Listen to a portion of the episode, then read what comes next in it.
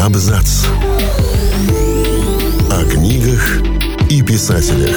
О книгах и писателях. Дракулу знают все. Ее же имя известно гораздо хуже. Хотя именно она была первой популярной литературной вампиркой, вампиршей, вампирессой. Она появилась на свет на 25 лет раньше Дракулы Брэма Стокера и сильно повлияла на образ графа-вампира из Трансильвании. 150 лет назад была опубликована повесть Шеридана Лефаню «Кормилла». Всем привет, я Олег Булдаков, и сегодня расскажу вам о том, как началась мода на литературу о вампирах. В 1871 году выпускник Оксфордского университета 23-летний Джон Кристиан Фройнд, к слову, сын лечащего врача Карла Маркса, решил выпускать ежемесячный иллюстрированный литературный журнал. Он дал своему детищу название «Темно-синий», это цвет лодочного клуба Оксфорда. Подписал договор с солидной книгоиздательской фирмой. Серьезными гонорарами привлек в авторы известных писателей, поэтов и художников своей эпохи. В образованных кругах общества и у литературных критиков новый журнал сразу же вызвал восторг. В декабрьском номере 1871 года было опубликовано начало повести Джозефа Томаса Шеридана Ле Фаню «Кормила» с иллюстрацией Майкла Фитджеральда. Мастерство этого иллюстратора высоко оценивал Винсент Ван Гог. Повесть печаталась продолжением на протяжении следующих трех номеров. В том же году был опубликован сборник рассказов и повестей Ле Фаню «Сквозь тусклое стекло». В книгу входят рассказы «Зеленый чай», «Давний знакомый», «Судья Харбатл» и повести «Комната в гостинице «Летящие драконы» и «Кормила». Для Ле Фаню эта книга оказалась последней, изданной при жизни. Писатель скончался в 1873 году. В прологе к сборнику Шеридана «Ле Фаню сквозь тусклое стекло» утверждается, что перед читателем рукописи доктора Мартина Хесселиуса, обработанные его секретарем. Доктор Хесселиус – медицинский философ. В литературе можно встретить мнение, что он первый в истории оккультный сыщик. В книгах, написанных в жанре оккультного детектива, сыщикам приходится расследовать преступления, за которыми стоят сверхъестественные силы – привидения, демоны, колдуны. Доктору Хеселиусу в Кармеле приходится иметь дело с вампиром. Содержание повести вкратце таково. 19-летняя Лаура, дочь отставного британского военного, живет вместе с отцом в замке в Штирии на юго-востоке Австрии. От отца Лаура узнает о таинственной смерти своей подруги Берты. По воле случая у Лауры появляется новая подруга Кармила. В результате аварии кареты Кормила получает травму, и мать, под предлогом поездки по срочному делу, оставляет ее на попечении Лауры и ее отца в их доме. Вскоре в окрестностях замка начинают умирать от таинственной болезни крестьянки, молодые женщины и девушки.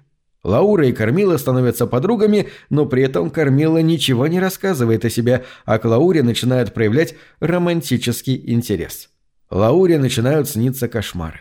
В одном из них таинственное существо, похожее на гигантскую кошку, кусает ее в грудь. Врач, осматривая Лауру, находит след реального укуса. Надо сказать, что в «Кормеле» Шеридана Лефаню и в рассказе Брэма Стокера «Гость Дракулы» Штире – это край вампиров. Рассказчик-англичанин в Вальпургиеву ночь решает посетить заброшенную деревню, пользующуюся дурной славой.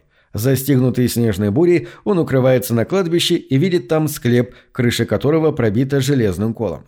На склепе с одной стороны можно было прочесть надпись «Графиня Доллинген из Граца в Штирии искала и нашла смерть. 1801», а с другой большими русскими буквами было написано «Мертвые путешествуют быстро». Как видите, вампир Стокера тоже графиня и тоже из Штирии, как у Лефаню. Графиня есть и в книге Безила Холла, притом не выдуманная, а реальная. Холл гостил в замке Хайнфельд по приглашению графини фон Пурксталь. Графиня была тяжело больна и большую часть времени прикована к постели. Холла поразила эксцентричность графини, она держала в замке железный гроб. Будучи протестанткой, она не желала, чтобы после смерти ее похоронили в семейной усыпальнице мужа, но при этом не хотела, чтобы ее тело соприкасалось с землей католической штири. Холл посетил два заброшенных замка по соседству с Хайнфельдом, в том числе Ригерсбург, выкупленный у Прукстали членами правящей династии княжества Лихтенштейн и до сих пор находящийся в их владении. Среди поклонников Лефаню бытует мнение, что Ригерсбург – это замок, в котором жила Лаура. В настоящее время в части замка действуют три небольших музея – истории замка, оружия и привидений. Так вот, эксцентричную баронессу Пурксталь звали Иоганна Анна, ее девичья фамилия была Кренстоун. Если переделать эту фамилию на немецкий лад, то получается Карнштайн – фамилия Кормилы. Биографы утверждают, что Стокер зачитывался Кормилой, опубликованной через два года после того, как он окончил Тринити-колледж Дублинского университета. Лефаню окончил тоже учебное заведение, но 33 годами ранее. Так Стокер первоначально хотел сделать родиной графа Дракулы не Трансильванию, а Штирию, явно под влиянием Кормилы, но затем внес в текст справки.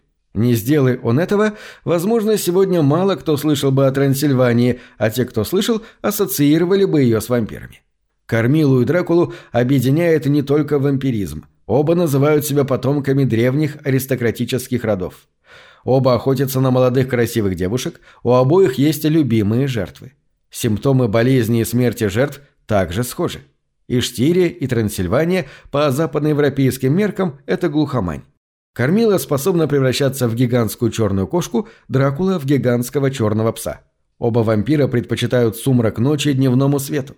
В обеих книгах есть специалисты по повадкам вампиров и борьбе с ними.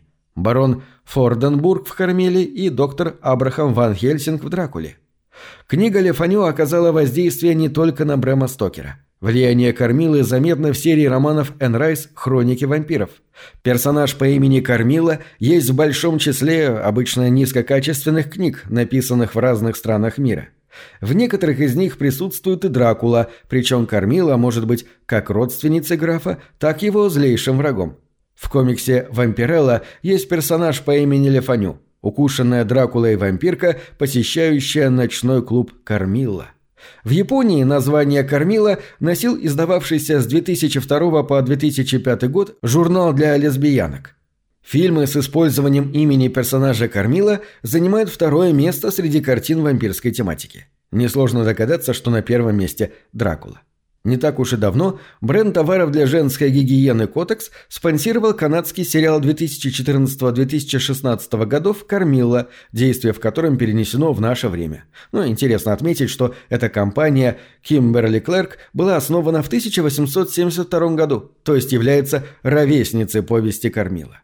Испанские, польские, японские фильмы, спектакли в Европе и Северной Америке, строчки рок-поэзии, опера, научные работы, написанные ярыми феминистками, клеймящими патриархальное мужское общество, не позволившее лесбиянке стать вампиркой номер один, и графа Дракулу Брэма Стокера как инструмент подавления женской свободы выбора.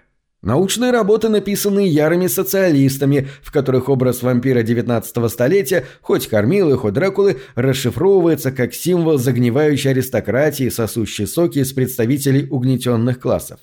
Видеоигры, в которых Кормила то лидер клана вампиров, то второстепенный персонаж. Похоже, ни кол, вбитый в сердце, ни развеянные по ветру прах не могут победить вампира, отмечающего в нынешнем году свое 150-летие. На этом все. Читайте хорошие книги. Книги — это двери, что выводят тебя из четырех стен. С ними ты проживаешь другие жизни, а свою умножаешь в тысячу раз. Тысячу раз.